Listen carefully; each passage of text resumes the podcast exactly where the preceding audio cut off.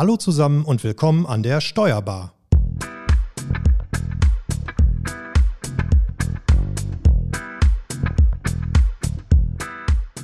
Wir sprechen heute über das Thema Compliance. Und das tun wir diesmal zu zweit. Mit mir am Start ist heute mein Kollege Frank Hüsken. Hallo Frank. Hallo Marco, hi. Mein Name ist Marco Hübner. Die heutige Folge wird präsentiert von der VLH. Es gibt viele Gründe, sich in Voll- oder Teilzeit mit der VLH selbstständig zu machen.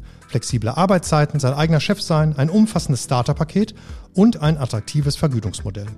Wenn du dich mit Steuern auskennst, dann eröffne deine eigene Beratungsstelle und werde Teil der VLH oder werde Mitarbeiterin bzw. Mitarbeiter in einer Beratungsstelle. Mehr dazu findest du unter www.vlh.de/karriere. So, bei uns gab es im letzten Jahr, äh, genauer gesagt im November, schon mal eine Folge zum Thema Ethik in der Steuerberatung. Ja, und ethische Beratung ist sicherlich einer der Grundpfeiler, um für ein vertrauensvolles Verhältnis zwischen Steuerberater und Mandant zu sorgen. Und heute widmen wir uns dann mal einem weiteren Pfeiler, und zwar dem Thema Compliance. Und äh, ja, das kann man vielleicht am besten mit dem Begriff Regeltreue oder, oder regeltreuen Unternehmen beschreiben. Ja, und diesbezüglich schauen wir uns dann im Besonderen drei Themenblöcke an. Und das sind die Verfahrensdokumentation, die Betriebsprüfung und was es bei der Einrichtung einer IT-Landschaft zu beachten gibt. Ja, und darüber möchten wir jetzt mit unserem heutigen Gast sprechen. Genau, und heute begrüßen wir hier bei uns im Steuerbarstudio Dirk Lamprecht. Hallo Dirk. Hallo, ich grüße euch beiden. Ja, Dirk Lamprecht leitet seit 2004 die Steuerrechtsabteilung in einer Göttinger Anwalts- und Steuerkanzlei. Außerdem ist er als Autor, Herausgeber und Dozent tätig. Also geballte Fachkompetenz haben wir heute hier bei uns versammelt. Und wir freuen uns sehr auf das heutige Thema Compliance. Ja, lasst uns doch zunächst mal klären, was Compliance genau ist. Bezieht sie sich, Dirk, immer auf das Äußere, also auf Gesetze oder Gibt es auch sowas wie eine interne Compliance, also Richtlinien, die man sich als Unternehmen selbst auferlegt? Oder ist das dann Ethik? Ja, Stichwort Compliance. Was heißt Compliance? Compliance heißt ja eigentlich äh, gesetzeskonform arbeiten, zumindest versuchen, gesetzeskonform zu arbeiten. Und dann gibt es natürlich gerade im Steuerrecht, klar, die Gesetze, die Richtlinien, wobei dann könnte man auch wieder fragen, muss ich mich an die Richtlinien halten? Ist ja reine Verwaltungsauffassung. Das müsste man mit sich selber dann klären. Dann gibt es natürlich die Rechtsprechung, aber natürlich auch die eigenen Ansprüche, die ich habe, hinsichtlich meiner Rechte natürlich auch. Ich habe ja nicht nur Pflichten, Pflichten aufgrund meiner, meiner gesetzlichen Umgebung und der Rechtsprechung, sondern ich habe ja auch Rechte. Beispielsweise, dass ich ähm, Herabsetzungsanträge stelle, dass ich einen Stundungsantrag stelle, dass ich einen Vergütungsantrag stelle für die im Ausland gezahlte Umsatzsteuer. Und das möchte ich natürlich auch nicht außer Acht lassen, denn da habe ich dann am Ende monetäre Nachteile. Und darum bauen wir eigentlich ein solches System so auf, dass wir sagen, auf der einen Seite die gesetzlichen Regelungen einhalten und auch die eigenen Ansprüche, die ich natürlich ans Arbeiten habe, wie auch die Rechte als solches, die ich dann am Ende des Tages durchsetzen möchte. Mhm. Also intern und extern. Es gibt tatsächlich beides läuft dann irgendwie zusammen. Die eigenen Werte, also das oder das, was ich mir selber auferlege, aber natürlich auch die, die Gesetze, die dort, die immer über allem stehen. Richtig. Und im, und im Rahmen der, der Steuerberatung natürlich dann eben die optimale Steuerberatung zu gewährleisten. Das heißt also hier ein, nicht, nicht das Ziel Steuerminimierung, was man immer wieder gerne hört. Der Steuerberater ist ja nur dann gut, wenn ich keine Steuern zahle. So sagt ja das gerne der, hm. der Mandant. Und das ist natürlich eine im Grunde eine falsche Aussage, denn dann sage ich immer ganz entspannt, dann melde euer Gewerbe ab, melde das einfach ab und dann habt ihr keine Steuerzahlung mehr im nächsten Jahr, sondern es geht ja darum, die Steuern am Ende des Tages zu optimieren. Und das ist natürlich dann auch die Aufgabe des Beraters, der Beraterin, dass ich mir das also sozusagen auch auf die Fahne schreibe und sage, und da kommen wir so ein bisschen in die Ethik rein, dass ich dann eben versuche, meinen Beruf entsprechend zum Wohle sozusagen des Mandanten auszuüben und da natürlich eine gewisse Steueroptimierung für den Mandanten zu erreichen. Okay. Sag mal, wir ähm, kommen wir mal zum ersten Punkt. Da haben wir gesagt, ist Verfahrensdokumentation. Jetzt haben wir ähm, immer wieder Hörer dabei, natürlich, die noch keine eigene Kanzlei haben oder keinen eigenen Betrieb, Betrieb und äh, mit diesen Dingen vielleicht bis jetzt noch gar nicht so in Berührung gekommen sind. Deswegen vielleicht als allererstes, erklär doch mal kurz Verfahrensdokumentation. Was ist das in drei Sätzen? Worum geht's da? Ja, die, die Verfahrensdokumentation, die Begrifflichkeit läuft ja schon seit Jahren auch durch Steuerrecht durch und man fragt sich mal, ja, was ist das eigentlich? Und ich bringe es eigentlich relativ simpel auf den Punkt. Ich hoffe nicht, nicht zu simpel. Es ist im Grunde genommen das Kochrezept. Es ist das Kochrezept. Wie mhm. arbeite ich? Das heißt also, es könnten Checklisten sein, es könnte eine Anweisung sein, natürlich auch, wie ich mit der EDV umzugehen habe, wie ich eine Buchhaltung zu erstellen habe, wie ich einen Jahresabschluss zu erstellen habe. Im Grunde genommen wirklich wie ein Kochrezept, damit ich am Ende des Tages ein Menü präsentieren kann, wenn man beim Kochen bleiben würde. Ähm, jetzt natürlich im, im Rahmen unserer Arbeit, dass ich sage, ich bin eigentlich bemüht, fehlerfrei zu arbeiten. Und dafür brauche ich natürlich eine ganz klare Anweisung. Wir denken auch bitte daran an Urlaubs- und Krankheitsvertretung, Wissenstransfer nochmal so als Stichwort. Das spielt dann natürlich dann auch eine ganz entscheidende Rolle. Und in dem Zusammenhang baue ich mir ein solches äh, System quasi auf, also eine Verfahrensdokumentation, in der ich meine Prozesse beschreibe, das, was ich also tue vom Ablauf her. Da werden die Personen beschrieben, die eingebunden sind. Dann natürlich die Hardware und die Software als solches auch. Und jetzt ist wichtig, daneben kommen die Kontrollen. Das heißt also, neben der Verfahrensdokumentation muss eine zweite Säule quasi stehen. Und das ist dieses Thema IKS, denn ich muss ja nicht nur sauber arbeiten und ich muss ja auch gucken, habe ich das auch wirklich gemacht und dafür brauche ich einen, dann quasi das interne Kontrollsystem. Und beides zusammen könnte man jetzt sagen, die beiden Säulen ergeben dann quasi das große Thema Text Compliance System. Mhm. Das eine ist dann das, das, Kochbuch und mit dem, mit dem Rezept und das andere ist halt die Kontrolle, ob auch die richtigen Zutaten in der richtigen Menge enthalten sind, vermutlich. Ne? Wie baut man denn so ein IKS auf, so ein, so ein ähm, kont internes Kontrollsystem? Gut, ähm, das kann ich nur aufbauen, wenn ich meine Prozesse kenne. Denn wenn ich meinen Prozess kenne, kenne ich ja auch die Risiken, die mit dem Prozess verbunden sind. Also wo können Fehler passieren? Vielleicht gar nicht zu abstrakt gesprochen, machen wir es mal ganz simpel. So kenne ich das noch von früher in Anführungsstrichen, wird heute auch noch manchmal gemacht, dass man einfach Belege zum Beispiel abtippt. Da hat man vom Mandanten irgendwelche Buchungsbelege bekommen in, in Papierform und die werden jetzt abgetippt, händisch in das System und dann merkt man schon, oh, das ist, das ist eine Arbeit, die ist risikobehaftet. Denn ich kann mich, ich kenne mich ja selber schon seit ein paar Jahren, kann mich dann einfach vertippen und damit eben genau dieser Tippfehler wenn er passiert ist, entdeckt wird, mache ich dann einfach eine Kontrolle, indem ich einen Tippstreifen mache. Und jetzt wird es ganz eigenartig. Jetzt werde ich sogar sagen, dieser Tippstreifen ist ja der Beweis, dass ich kontrolliert habe und das Ergebnis muss ich ja auch festhalten. Und dann mhm. wird es ganz interessant. Dieser Tippstreifen wird nicht nur sozusagen erstellt, er wird auch abgeheftet mit Datum, Unterschrift, mhm. denn das ist der Beweis, dass ich kontrolliert habe. Wenn du zu Mandanten gehst, ähm, erlebst du dann oft, dass du merkst, es gibt eigentlich gar keine Verfahrensdokumentation von internen Kontrollsystemen gar nicht zu sprechen. Das heißt, musst du aktiv darauf aufmerksam machen und Hilfestellung auch geben beim Aufbau? Es ist häufig der Fall. Also vieles ist sozusagen in den Köpfen der Mitarbeiter und Mitarbeiterinnen beim Mandanten drin. Es ist nichts verschriftet. Und da würde ich allein schon aus betriebswirtschaftlicher Sicht, aus Sicht des Mandanten hier schon Vorsicht walten lassen. Denn es ist ja völlig klar, wenn ein Mitarbeiter, der jahrelang bei mir im Unternehmen ist, das Wissen aufgebaut hat, eines Tages sagen wir es mal ganz simpel, verschwindet, er wechselt den, den, den Arbeitgeber, dann geht das Wissen auch mit weg. Und das ist natürlich für mich einmal ein Risiko als solches. Und dann gibt es natürlich auch immer wieder aus unserer Sicht zwar teilweise Verfahrensdokumentation in Form von Checklisten, aber es fehlt im Regelfall an einer verschrifteten Kontrolle. Okay. Sagen wir bei der, ähm, bei der, also vielleicht mal zwei Fragen. Revisionssichere Verfahrensdokumentation. Darüber sind wir bei der Recherche öfter gestoßen. Sag noch mal ganz kurz, was bedeutet genau revisionssicher? Ja, das ist immer, geht durch alle Munde, das Thema Revisionssicherheit. Und äh, wenn man dann mal fragt, sag mal, ist eure Software revisionssicher, dann sagen die, ja, die ist ja testiert. Und ähm, das ist nicht ganz richtig. Die Revisionssicherheit, Review heißt ja nur, ich kann mir anschauen, was früher mal passiert ist. Und da geht es nicht darum, dass es unveränderbar ist. Denn die Revisionssicherheit wird immer gern mit Unveränderbarkeit definiert. Und die Unveränderbarkeit, das natürlich, das ist eine Revisionssicherheit, wird aber bedeuten, dass ich quasi einen Beleg, eine Rechnung, die ich bekomme, quasi in Kunstharz gieße. Damit kann ich aber in der Praxis nichts anfangen. In der Praxis heißt Revisionssicherheit einfach nur, dass versioniert, man sagt auch gern historisiert gespeichert wird. Dass also letztlich ich nachvollziehen kann, ganz simpel gesprochen, wer wann was gemacht hat. Und das ist die Revisionssicherheit, die wir brauchen, die sich am Ende aus Hardware, Software und der Person zusammensetzt, denn es gibt natürlich auch ähm, ja, Systeme, in denen ich selber eine Revisionssicherheit herstellen muss, indem ich nach der Buchung beispielsweise sage, ich schreibe es fest und dann ist es als solches revisionssicher und nachvollziehbar. Mhm. Okay. Sagen wir bei der bei, bei einer Einführung oder auch irgendwie bei einer Umsetzung von einer, von einer Verfahrensdokumentation, dann ähm, gibt es da Checklisten? Sind Checklisten hilfreich? Durchaus. Oder? Wenn man jetzt beispielsweise einzelne Prozesse sich anschaut, es gibt ja in Unternehmen Standardprozesse steuerrechtlicher Art. Der Klassiker ist natürlich die Prüfung der Rechnung hinsichtlich des Vorsteuerabzugs nach 14 Absatz 4. Da gibt es natürlich Checklisten. Und die kann ich natürlich auch verwenden. Aber jetzt kommt das Entscheidende.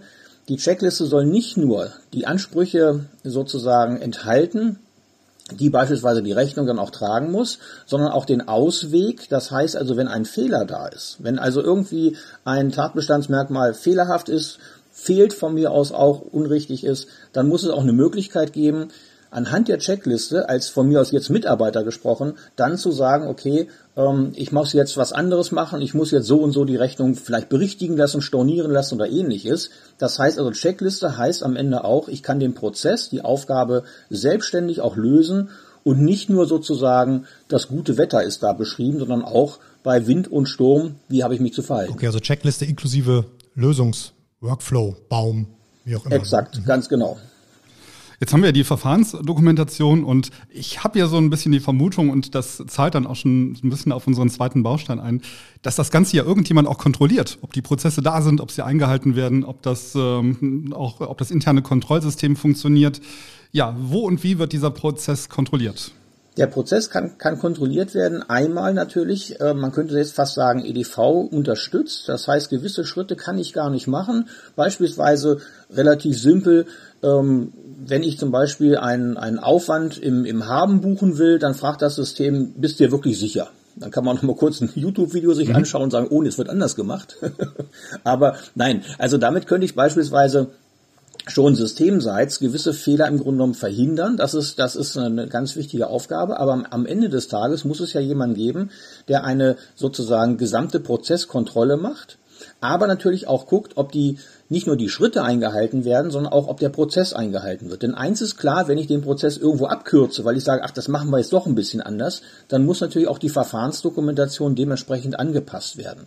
Das heißt also vom Ergebnis her, ähm, vielleicht festgehalten, die Verfahrensdokumentation ist nichts äh, Statisches, es ist ein dynamischer Prozess, denn ich ändere ja ständig was. Hardware, Software, Mitarbeiter. Und daher muss ich jemanden auch haben, der natürlich regelmäßig rüberguckt und sagt, wird der Prozess noch eingehalten, wurden die Kontrollen gemacht und mit welchem Ergebnis. Da sind wir jetzt beim Betriebsprüfer. Ja, oder bei internen gibt es ja es gibt wahrscheinlich noch interne Prüf, äh, Prüfer, die. Ja, erstmal intern. Das ist erstmal ganz wichtig, denn ich habe ja heute sozusagen meinen meinen Prozess, den ich, den ich abbilde als solches, den ich dann durchführe. Und da muss ich natürlich gucken, ob ich heute richtig gearbeitet habe. Und jetzt, was, was du schon sagtest, die übergeordnete Prüfung sozusagen wäre dann die Betriebsprüfung, die dann natürlich Jahre später ich sage immer so gern als äh, Gerichtsmediziner, dann kommt, ne, Patient ist tot und dann guckt man eben nach, das ist ja alles schon passiert, das ist ja das große Problem. Ne, ein Prüfer kommt dann oder Prüferin und sagt dann, guck mal, das hast du alles falsch gemacht.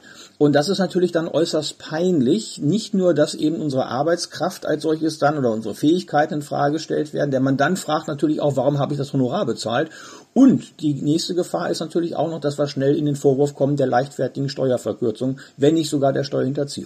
Können wir ganz, können wir ganz kurz mal eben nochmal äh, Betriebsprüfung, wo wir jetzt gerade einsteigen, kurz definieren. Was ist eine Betriebsprüfung? Wer macht das? Wann ist die? Wie oft? gute, gute Fragen. Ja, wenn man, wenn man das genau wüsste, wie oft, das wäre natürlich klasse. Ja, gerade bei Kleinst- und Kleinbetrieben ist das eben so, so ein Lotteriespiel, statistisch gesehen. Wobei Statistik ist immer so Sache für, für sich, da bin ich auch mal vorsichtig. Aber so, dann heißt es immer so, alle 40 Jahre wird ein Kleinstbetrieb mal geprüft. Statistisch gesehen. Aber was hilft es mir, ne, wenn ich dann doch derjenige bin, der heute geprüft wird? Aber ich, es gibt natürlich. Alle 40 bitte? Jahre? Alle 40 gesehen, Jahre? Ja. Okay. Das ist aber kein langer Zeit. Es soll kein Anreiz sein zu sagen, jetzt buchen wir, wie wir wollen. Ne? Das ist natürlich nicht der Fall. Und das ist es ja. Wir wissen ja nicht, äh, wann wir geprüft werden als Klein- oder Kleinstbetrieb. Natürlich wissen wir, dass wir nach der Betriebsprüfungsordnung Großbetriebe haben und die sind dann natürlich anschlussgeprüft. Das heißt, da wird jedes Jahr geprüft. Also man könnte jetzt sagen, je größer der Betrieb, umso wahrscheinlicher, natürlich beim Großbetrieb ist mhm. es zu 100 Prozent wahrscheinlich, dass ich dann geprüft werde. Und die, okay. die Prüfung macht dann letztlich die Finanzbehörde. Das heißt, sie kommt raus in Form einer Außenprüfung. Das heißt also, sie verlassen wirklich mal ihr Amt und kommen dann raus, machen eine Betriebsbesichtigung, kündigen sich natürlich vorher an, das ist klar, da gibt es dann also eine Prüfungsanordnung. Dann, dann sagen die natürlich, was sie prüfen wollen, sprich also welche Steuerarten und welche Veranlagungszeiträume, haben schon mal einen Fragebogen vorab und da fragen die zum Beispiel auch nach, ob es eine Verfahrensdokumentation gibt.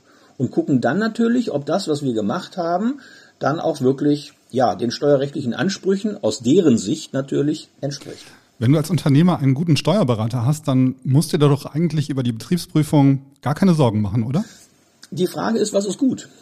Was ist der, was ist der, der, der gute Berater? Wie, wie wollen wir gut definieren?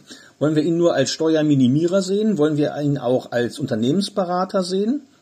Eine ganzheitliche Beratung? Und wollen wir ihn auch sehen als jemanden, der eine Zukunftsberatung macht? Also eine Steuergestaltung, die natürlich häufig mit Unternehmensberatung, Gestaltung natürlich auch zu tun hat. Also wenn wir nur jemanden haben, der sozusagen im Nachgang die äh, ja, Buchführung erstellt, die Steuererklärung, dann ist es natürlich mit der, mit der Steuerberatung, also Gegenwarts- und Zukunftsberatung, nicht gut gestellt. Das heißt, wir müssen also jemanden haben, der sich im Unternehmen auch auskennt, der also das Unternehmen kennt. Ich sage immer so bei Seminaren, und, und äh, Webinaren sage ich immer so zu Beratern, kennt ihr eigentlich eure Mandantschaft? Und damit meine ich nicht den Namen und Familienstand und Rechtsform des Unternehmens, sondern da meine ich die Prozesse, die im Unternehmen ablaufen, um dann auch natürlich zu erkennen, wo sind Risiken und dann gegenzusteuern über eine Verfahrensdokumentation und dann natürlich daraus abgeleitet eine Steuerberatung generieren zu können. Mhm. Also eine, eine, langfrist, eine langfristige und nachhaltige ähm, Betreuung des Mandanten, dann ist ja eigentlich gewährleistet, dass ähm, ja diese Dinge schon im Vorfeld auffallen und dass du als guter Berater dann deinem Mandanten sagst, hier, hier würde ich nochmal nachsteuern, das könnte zu Problemen führen. Ja, und dann gibt's ja eigentlich, ist er ja eigentlich ganz gut aufgestellt und muss sich dann wirklich keine Sorgen mehr für eine Betriebsprüfung machen, weil alle Dinge im Voraus schon geklärt sind. Exakt. Wobei natürlich eins zu beachten ist, der Steuerberater oder Beraterin ist natürlich im Regelfall nur auf Steuerrecht fixiert. Und wir brauchen letztlich am Ende des Tages zunehmend eine ganzheitliche Beratung. Wir haben dann ganz schnell mit der, mit der IT zu tun, ne, Stichwort Revisionssicherheit, Software, Hardware. Wir haben dann auf einmal mit äh, beispielsweise Datenschutzgrundverordnung zu tun. Wir haben dann generell mit dem Zivilrecht zu tun, auch natürlich bei steuerlichen Prozessen. Das ist sehr wichtig.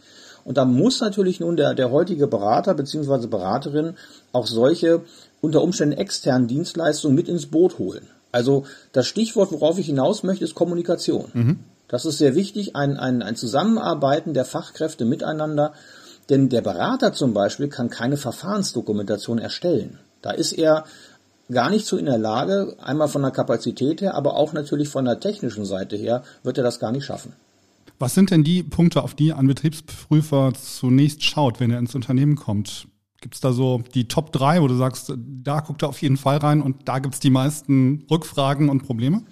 Es kommt auf die Branche an, in, in der er jetzt sozusagen hier gerade anfängt zu prüfen. Ähm, meine Erfahrung ist erstmal, in den letzten Jahren hat sich die hat sich der Beginn sozusagen ein wenig verändert. Vorher war es eher so, also noch vor Jahren, es gab diese GDPDU-Datei, die haben wir aus der Buchhaltung extrahiert. Das ist diese Grund, der, der BMF-Schreiben aus dem Jahr 2001, Grundsätze zum Datenzugriff und Prüfbarkeit digitaler Unterlagen. Das war letztlich nichts anderes als ein, ein, ein Excel-Sheet, wo dann eben die Buchungen drauf waren. Ne? Was im Soll, im Haben gebucht werde, wurde, was äh, das, ein, das Eingabedatum, der, der Buchungstext. Und von dieser Buchhaltung quasi ist er dann ausgegangen, oder sie, ist jetzt nicht egal, und hat sich dann eben den Geschäftsvorfall angeschaut. Und jetzt ist es so seit ein paar Jahren, dass die Betriebsprüfung eher sich die Prozesse tatsächlich auch anschaut und sagt, was macht ihr eigentlich? Wie läuft das eigentlich, wenn ein Kunde anruft und möchte irgendwas haben? Äh, wie kann er bestellen? Wie macht ihr die, die, die Abwicklung des, des, des gesamten Vertrages? Welches System habt ihr im Einsatz? Und dann kommt er natürlich in die ganzheitliche Betrachtung rein. Dann gibt es so Prüfungstechniken wie Prozessmining beispielsweise. Ja, dass man also wirklich sich die Prozesse auch anschaut und also aus Sicht der, der Betriebsprüfung und dementsprechend dann über die Datenströme kommt und nicht mehr über die klassischen Belege, um dann eben sozusagen den Geschäftsvorfall erklären zu können. Mhm. Das mit den Datenströmen, wir kommen ja gleich noch zur IT-Landschaft, aber das ist schon ein ganz spannendes Thema. Wir hatten auch hier die Frage eines Hörers schon im Vorhinein, ähm, wo kann ich denn die Daten speichern? Dürfen die zum Beispiel auch im Ausland gespeichert werden oder in der Cloud oder gibt es da, gibt's da, keine, ähm, gibt's da keine Richtlinien? Also erstmal ist ganz wichtig bei allem, was wir outsourcen, egal was es ist, ähm, ich bleibe und bin natürlich der Steuerpflichtige. Also da mal mit ein bisschen Paragraph umherwirbeln. Der 33 Abgabenordnung folgend natürlich sagt, wer ist jetzt letztlich der Steuerpflichtige, beziehungsweise wer ist fürs Unternehmen verantwortlich. Und das muss man bei allem erstmal wissen, das, was ich outsource, entbindet mich nicht von im Grunde genommen der Haftung, das bedeutet also, wenn ich die Daten in die Cloud lege, das kann ich machen. Ich kann sie ins europäische Ausland legen. Ich muss mittlerweile keinen Antrag mehr stellen. Das ist nun auch weggefallen. ähm, bin ich aber weiterhin verantwortlich. Das heißt also, sind die Daten beispielsweise verschwunden und die Finanzverwaltung sagt ja, wo sind die denn? Dann kann ich zwar sagen, ja, das ist dieser Anbieter, der hat den Fehler gemacht, sagt das Finanzamt, ja, das mag ja sein, aber du bist mein Steuerpflichtiger und jetzt müssen wir uns mal unterhalten, was wir jetzt machen, um die Besteuerungsgrundlage zu ermitteln. Also mit anderen Worten, ich kann natürlich alles, was ich habe, sozusagen an Arbeit outsourcen, bin aber selber als solches dafür weiterhin verantwortlich. Das heißt, ich muss schon einen Blick darauf werfen, wen ich da als Dienstleister mir sozusagen an Land gezogen habe. Das heißt, ich kann nicht mal eben die steuerrechtliche Verantwortung auf Dritte übertragen, sondern ich kann outsourcen, aber letztlich bleibt und liegt die Verantwortung natürlich bei mir. Exakt. Ja, sollen wir mal zum Thema IT-Landschaft äh, kommen, Marco? Ich schaue mal zu dir rüber. Du bist okay. ja unser ITler. Ja. Ja, ITler ist gut. Also Betriebsprüfung, genau, fand ich jetzt auch einfach ganz gut besprochen eigentlich. Ähm, bei IT-Landschaft, was gibt es da zu beachten? Also zum Beispiel Softwareanbieter. Ähm, muss ich da irgendwas Bestimmtes beachten, damit ich einen Softwareanbieter äh, benutzen kann? Also grundsätzlich, ja, grundsätzlich ist ja so, viele Mandanten auch oder Unternehmer sagen natürlich, guck mal, diese Software, die ist testiert und damit ist sie ja revisionssicher und damit arbeite ich ja fehlerfrei. Also das wäre mir neu, dass wenn ich eine Software kaufe, ich dann jede Buchführung richtig mache. Ich kann ja trotzdem noch falsch rum buchen beispielsweise.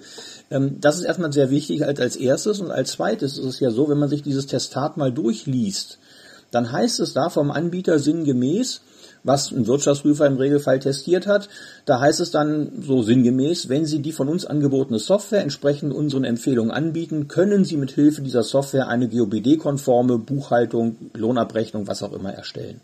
Das heißt also, die Revisionssicherheit, die ja wieder am Ende rauskommen muss, ist letztlich dieses Zusammenspiel von Hardware, Software und der Person, die da jetzt gerade mit dem Programm sozusagen arbeitet.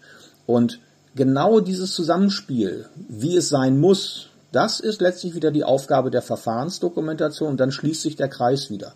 Das heißt also, ich muss dafür sorgen, und das ist wieder meine eigene Verantwortung, dass das, was wir hier abbilden in der Software, ganz simpel gesprochen, in der Buchhaltungssoftware, auch wirklich am Ende nachvollziehbar ist, sprich wieder revisionssicher ist, dass Änderungshistorien in jedem Fall natürlich dokumentiert werden und wurden, also sprich, wer hat wann was warum getan. Okay, das heißt, wir haben auch da natürlich, wie du gesagt hast, ganz klar mehrere Punkte, die müssen zusammenspielen. Testat, würde ich jetzt so verstehen, ist halt dann in dem Sinne quasi ein Gütesiegel, aber es für diese Software, aber es hilft mir nichts, wenn ich die falsch bediene.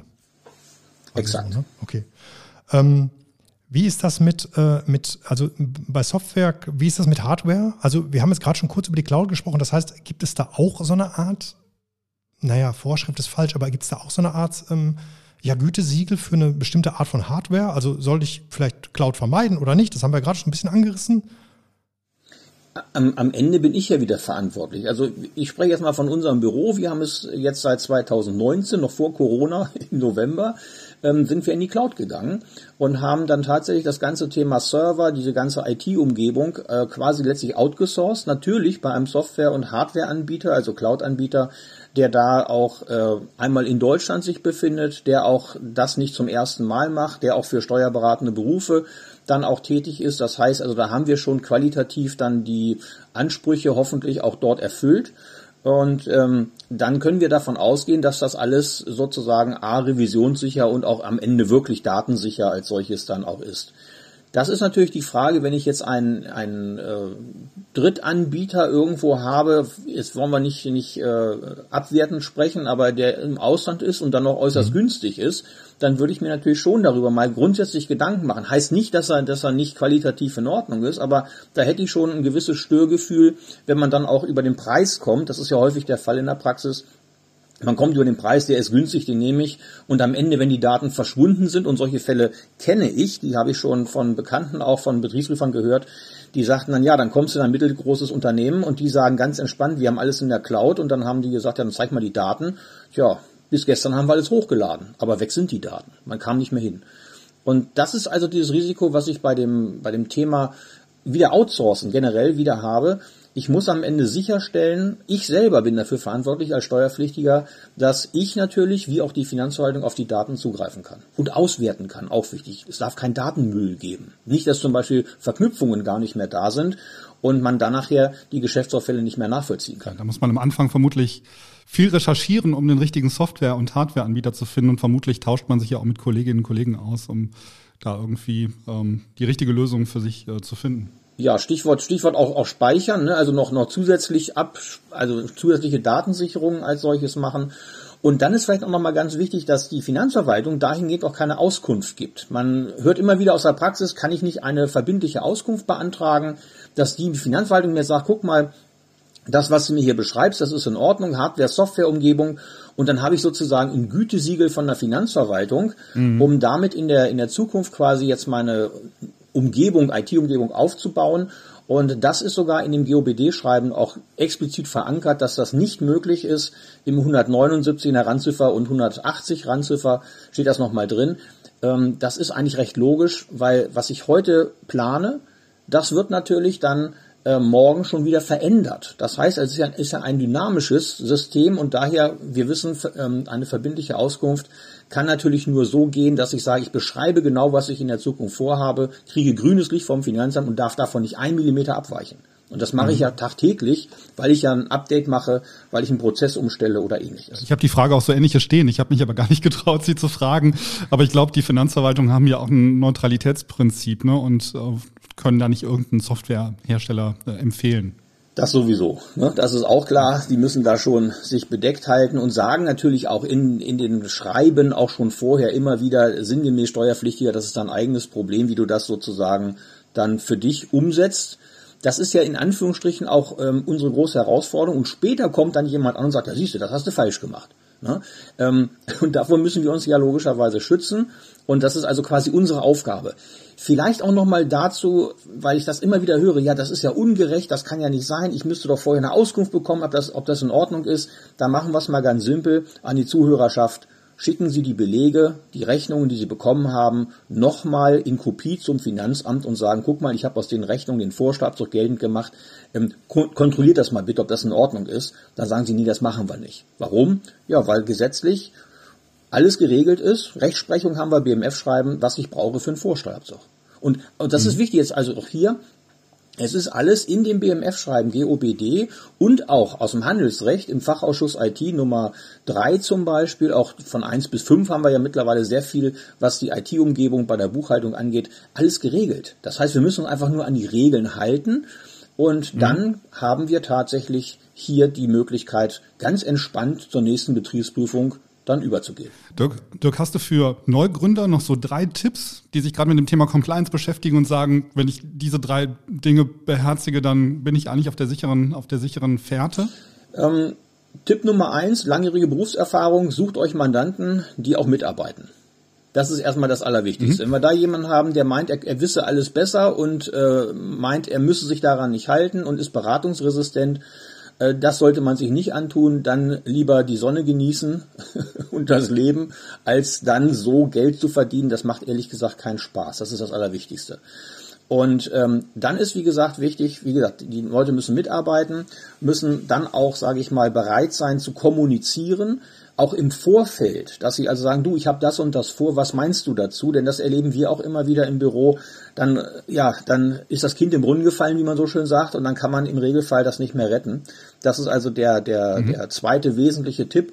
Und dann natürlich auch gewissermaßen zwangsläufig irgendwo spezialisieren, dass man sich also auf gewisse, mhm. sage ich mal, steuerliche Branchen. Sachverhalte einschießt, eine gewisse Branche vielleicht bedient, weil das Steuerrecht ist derart kompliziert. Es gibt niemanden, und den kann es gar nicht geben, der behauptet, ich kenne mich im gesamten Steuerrecht aus, vielleicht einen von Münchhausen, aber den brauchen wir nicht. Also von daher ist mein Tipp dann wirklich irgendwo sich spezialisieren auf gewisse Bereiche, wo man auch Spaß und, und, und äh, ja, Lust findet im Grunde genommen an der Arbeit. Okay. Ja, dann würde ich sagen, kommen wir langsam Richtung Ende. Wir haben natürlich noch einen Hinweis für euch. Genau. Wir haben zum einen, ähm, würden, würden wir euch empfehlen, auf der Seite der NWB Akademie nochmal zu schauen. Da gibt es nämlich ein passendes Seminar zum Thema von Dirk und ähm, das Seminar lautet Verfahrensdokumentation GOBD-konform erstellen vom gesetzlichen Rahmen in die praktische Umsetzung. Da gibt es Termine im April, August und Oktober. Außerdem gibt es noch eine Buchempfehlung Compliance Management im Wandel, einen Praxisleitfaden und die Links zu beiden Empfehlungen findet ihr natürlich in den Show Notes. Genau, ja, damit sind wir am Ende. Bedanken uns bei dir. Dirk, vielen Dank fürs Mitmachen. Sehr interessante Sendung. Ja, lieben gerne. Hat mich sehr gefreut. Und wenn Fragen sind, jederzeit, man kann sich auch an mich wenden. oder an euch oder an uns. Ne? Das ist kein Problem. Ja, li lieber, an, lieber an dich. Wir verlinken dich natürlich. Lieber, okay. genau. Fachfragen bitte zu mir. Okay, dann, Dankeschön, habe ich die Arbeit. Nein, also lieben gerne, da bin ich ganz offen und entspannt. Ähm, wenn da vom Publikum ja noch Fragen sein sollten im Nachgang oder so oder Anregungen, auch liebend gerne ähm, zu mir rüberschicken. Ich bedanke mich bei euch, hat mir viel Spaß gemacht und bei den Zuhörern auch. Ich hoffe, es hat euch ein bisschen was gebracht und Ihnen und wünsche Ihnen weiterhin viel Spaß mit dem Steuerrecht. Super, ich danke dir. Okay, ja, und dann, äh, wie immer, setzen wir noch hinterher, wenn es gefallen hat. Wir freuen uns über Sternchen im Podcast-Player bei YouTube oder wo immer ihr uns auch hört. Vielen Dank fürs Zuhören und ähm, natürlich könnt ihr Fragen, Kommentare aller Art ähm, auch an uns schicken. Podcast.nwb.de ist die Adresse. Wir leiten sie dann natürlich auch entsprechend weiter an den Dirk. Genau, die heutige Folge wurde präsentiert von der VLH. Es gibt viele Gründe, sich in Voll- oder Teilzeit mit der VLH selbstständig zu machen. Flexible Arbeitszeiten, sein eigener Chef sein, ein umfassendes Starterpaket und ein attraktives Vergütungsmodell. Wenn du dich mit Steuern auskennst, dann eröffne deine eigene Beratungsstelle und werde Teil der VLH. Oder werde Mitarbeiterin bzw. Mitarbeiter in einer Beratungsstelle. Mehr dazu findest du unter www.vlh.de slash Karriere. So, damit macht's gut, bleibt weiterhin gesund und schön zusammen. Tschüss!